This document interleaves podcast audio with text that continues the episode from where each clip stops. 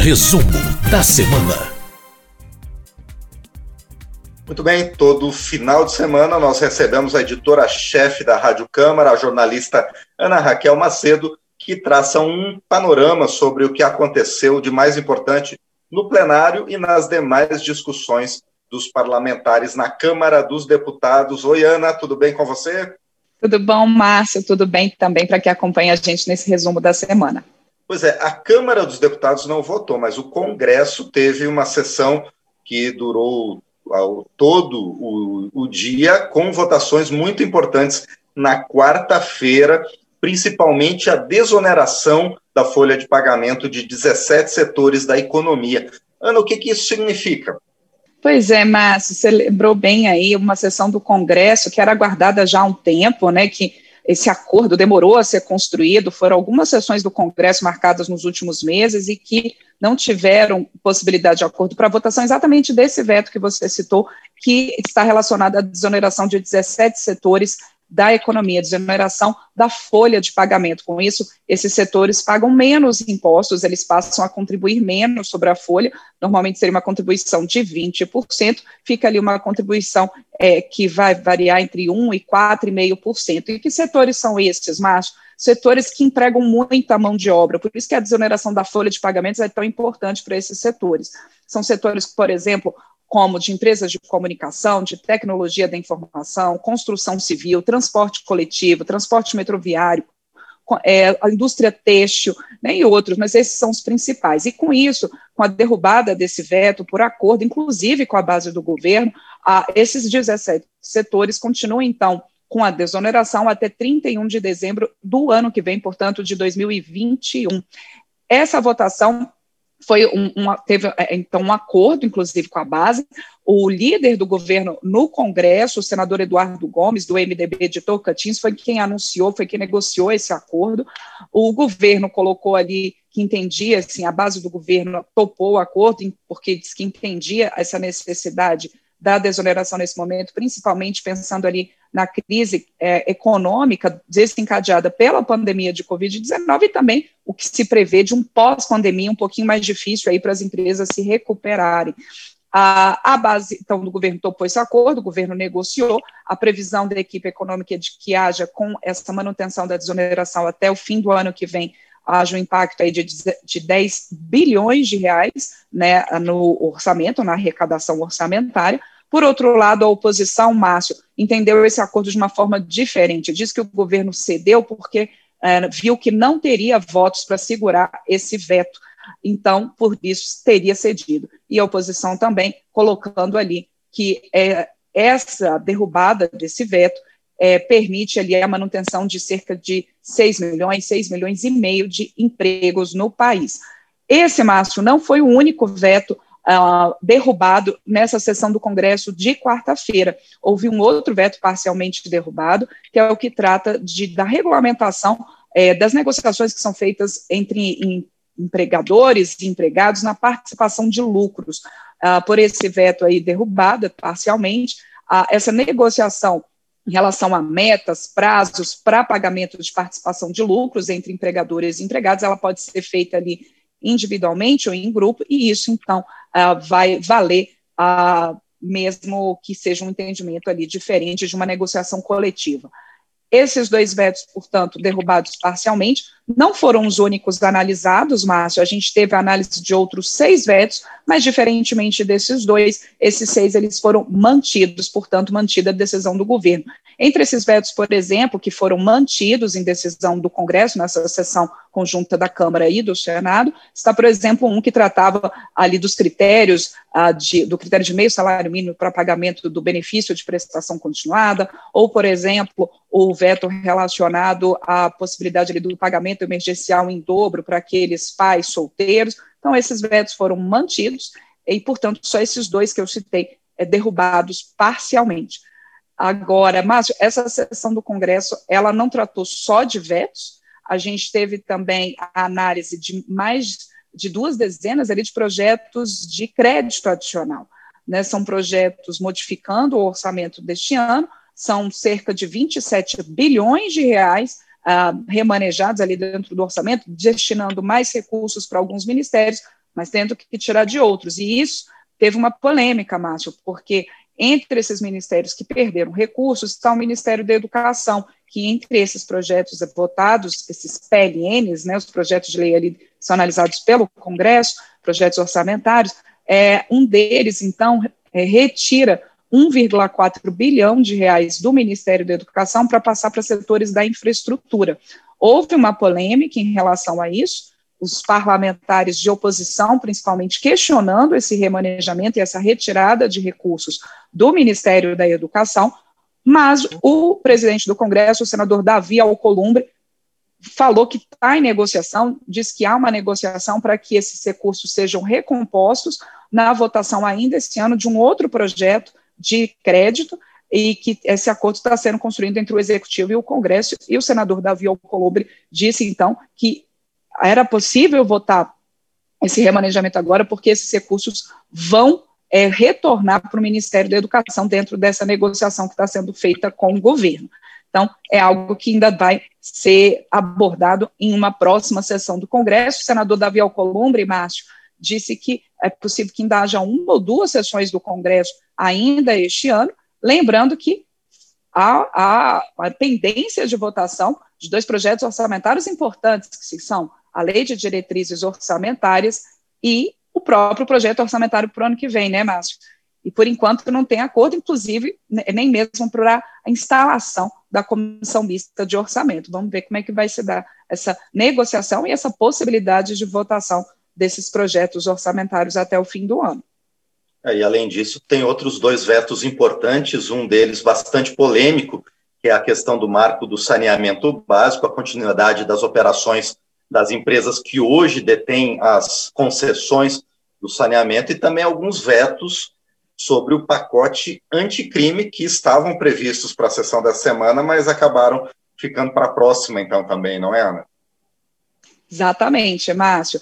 É, você lembrou bem, alguns vetos previstos acabaram não sendo votados nessa semana, mas como eu disse, o senador Davi Alcolumbre tem a possibilidade, diz que há uma possibilidade ali, está se pensando, né, está se negociando ali mais uma ou duas sessões do Congresso ainda neste ano. Lembrando que por conta da pandemia são sessões remotas, né, Márcio? E as sessões do Congresso, as votações, elas são feitas de maneira dividida. Primeiro se vota a Câmara, depois o Senado, se houver necessidade, tem uma nova sessão da Câmara ali dentro da sessão do Congresso, e por isso que acontece também isso que você colocou no início aqui da nossa fala sobre a sessão do Congresso, que dura um dia inteiro né, de sessão, por conta dessas, dessas sessões que são feitas, são sessões do Congresso, mas feitas de maneira separada para a Câmara e para o Senado. Muito bem. Bom, e além dessa questão do Congresso, a Câmara dos Deputados se reuniu ao longo da semana mas o assunto mais importante não resultou em votações, mas numa posição praticamente uniforme da Câmara dos Deputados em repúdio ao que aconteceu com a youtuber, influencer e modelo Mariana Ferrer durante uma audiência na Justiça de Santa Catarina. Como é que esse caso repercutiu na Câmara dos Deputados, Ana Raquel?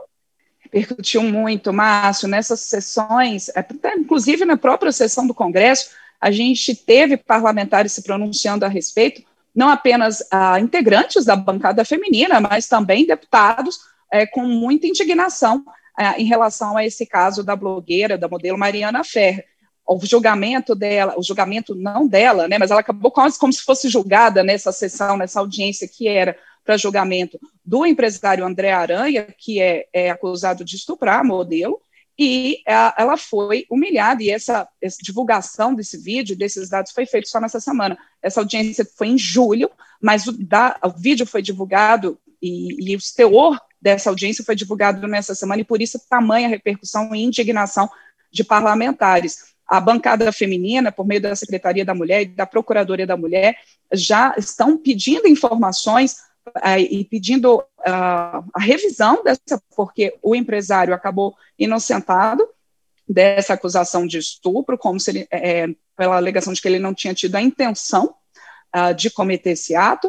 Uh, também pedindo ali a bancada feminina, a Secretaria da Mulher, a Procuradoria da Mulher, pedindo providências ao Conselho Nacional de Justiça, ao Conselho Nacional do Ministério Público, OAB, porque durante essa audiência, como foi agora divulgado nessa semana, né, Márcio? Não apenas o advogado do empresário humilhou a blogueira e a constrangeu com fotos íntimas e alegações sobre sua conduta pessoal que nada tinha a ver com esse caso, como há também uma inércia do juiz do caso e do próprio promotor. A modelo ali, a Mariana Ferrer, pede intervenção, é, chora ali durante a audiência e no momento o juiz fala para ela se acalmar e tomar uma água. Então, é um caso que causa bastante indignação, é, com razão, e por isso a bancada feminina e também deputados pedindo aí providências. A gente tem a presidência da, do, da Comissão de Direitos Humanos e Minoria da Câmara, que atualmente ainda está sob a presidência do deputado Helder Salomão, do PT do Espírito Santo, pedindo providências igualmente a, a todas essas a, desses órgãos envolvidos. A gente tem, como eu disse, a bancada feminina, a deputada a Soraya Santos, a deputada Margarete Coelho também a deputada Flávia Arruda apresentaram um projeto de lei uh, tornando crime a violência institucional, portanto, é, propondo mudanças na lei de abuso de autoridade e prevendo, então, a criminalização desses atos e a omissão de agentes públicos que prejudiquem o atendimento à vítima ou testemunha de violência. A, a gente tem também, a, teve a votação no Senado de uma nota de repúdio, então, quer dizer, é um caso que a própria bancada feminina, a primeira secretária da Câmara, a deputada Soraya Santos, comentou isso durante a sessão do Congresso, pediu providências ao senador Davi Alcolumbre para que sejam tomadas providências em relação a esse caso, e ela colocou ali que a bancada feminina e toda a Câmara vai estar de olho nisso, vai acompanhar de perto os desdobramentos deste caso envolvendo a blogueira Mariana Ferre e para que haja justiça. Pois é, isso me parece um exemplo, infelizmente, muito didático de por que muitas mulheres acabam não denunciando né, seus agressores, não é, denunciando a violência sofrida, porque mesmo na justiça, que deveria dar guarida, deveria dar apoio e suporte a essas situações, acabam ocorrendo episódios lamentáveis como esse. Exatamente. E a coragem dessa modelo, ao deixar o caso público também, né, Márcio? É uma, um, assim, ela causa uh, muita indignação e, e há uma empatia pelo caso dela, e é importante para que a discussão continue e que casos como esse não voltem a acontecer. Pois é. Bom, e continuando no tema da justiça, a Câmara dos Deputados, na figura do presidente Rodrigo Maia, recebeu é, também esta semana o anteprojeto do uso de dados pessoais em investigações criminais. A gente, inclusive, fez entrevista no painel eletrônico isso. Mas agora, Ana, como é que vai se desenrolar a discussão desse projeto? Exato, Márcio. É, esse GT, assim, na Câmara, alguns grupos de trabalho, algumas comissões de juristas trabalhando temas específicos e propondo mudanças na legislação. Esse especificamente trata, então, da segurança de dados uh, pessoais em investigações criminais, a proteção de dados durante investigações criminais. Ele, é, os juristas, então, apresentaram ao presidente da Câmara, Rodrigo Maia, nessa quinta-feira, esse anteprojeto, para que ele comece a tramitar pela Câmara, Márcia, é preciso que um deputado apresente-o formalmente, né, e normalmente isso acontece.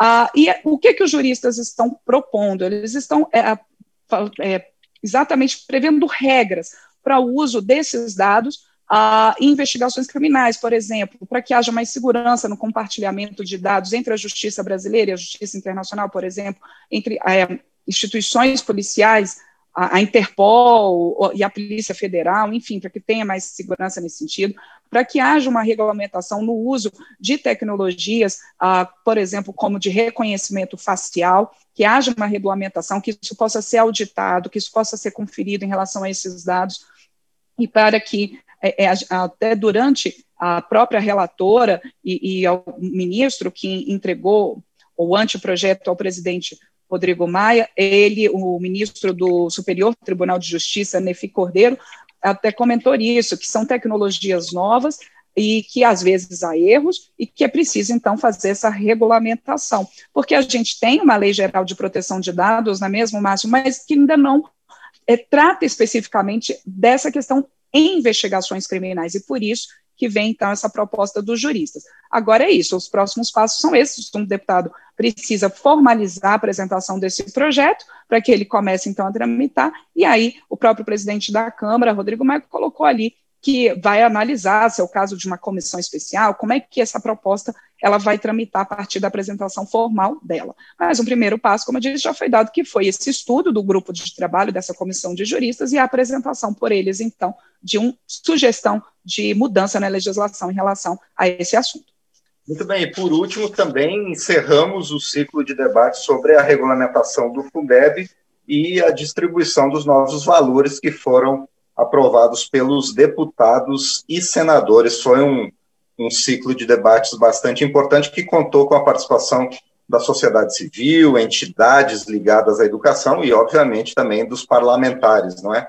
Isso mesmo, Márcio. A gente tem, é, é, a gente, só lembrando um pouquinho aqui a quem acompanha a gente nesse resumo, a gente teve a votação e a promulgação nesse ano de uma emenda constitucional tornando o fundo ligado à educação, né, o Fundo de Manutenção e Desenvolvimento da Educação Básica e de Valorização dos Profissionais da Educação, o Fundeb, permanente, ele passa a ser permanente, mas ele precisa ser regulamentado. E o que, que precisa ser regulamentado? Como que vai se dar o repasse, a complementação da União para os estados e municípios em relação ao Fundeb? E esse ciclo de debate, foram duas semanas de debate, não é mesmo, Márcio?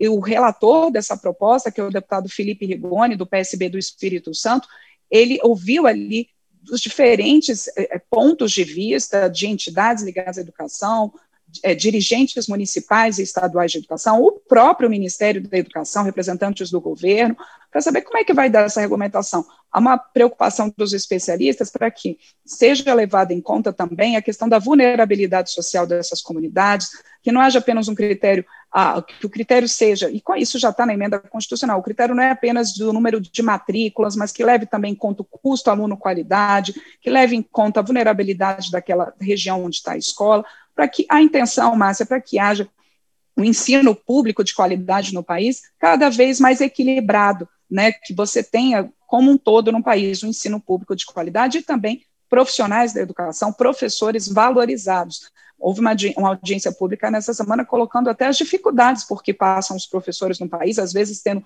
dupla, tripla jornada para poder complementar o seu salário, e a falta de valorização desse profissional um desinteresse grande de muitos estudantes em querer seguir a carreira, desculpa, a carreira né, como professor, então há uma necessidade de fato nesse sentido.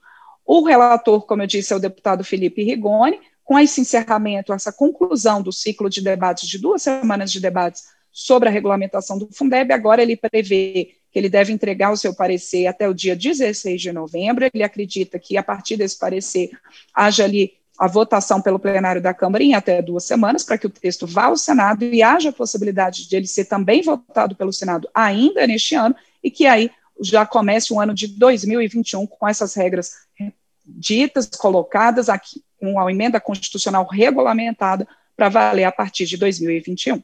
É, e um aspecto bastante interessante do Fundeb, que a gente acompanhou ao longo de todos esses meses, é a luta suprapartidária pela aprovação do fundo, que mobilizou toda a Câmara dos Deputados, entidades, pessoas ligadas à educação. Então, é, a aprovação da regulamentação vai ser realmente a coroação de toda essa luta dos parlamentares. Com toda certeza, Márcio, muito bem lembrado. É. Bom, Ana Raquel, muito obrigado mais uma vez por esse resumo da semana, que trouxe o que aconteceu na Câmara dos Deputados ao longo destes últimos dias. Nos encontramos novamente na próxima semana. Obrigado, Ana. Obrigada a você, Márcio. Um excelente fim de semana para você e também para quem acompanha a gente aqui no resumo. Tchau, tchau.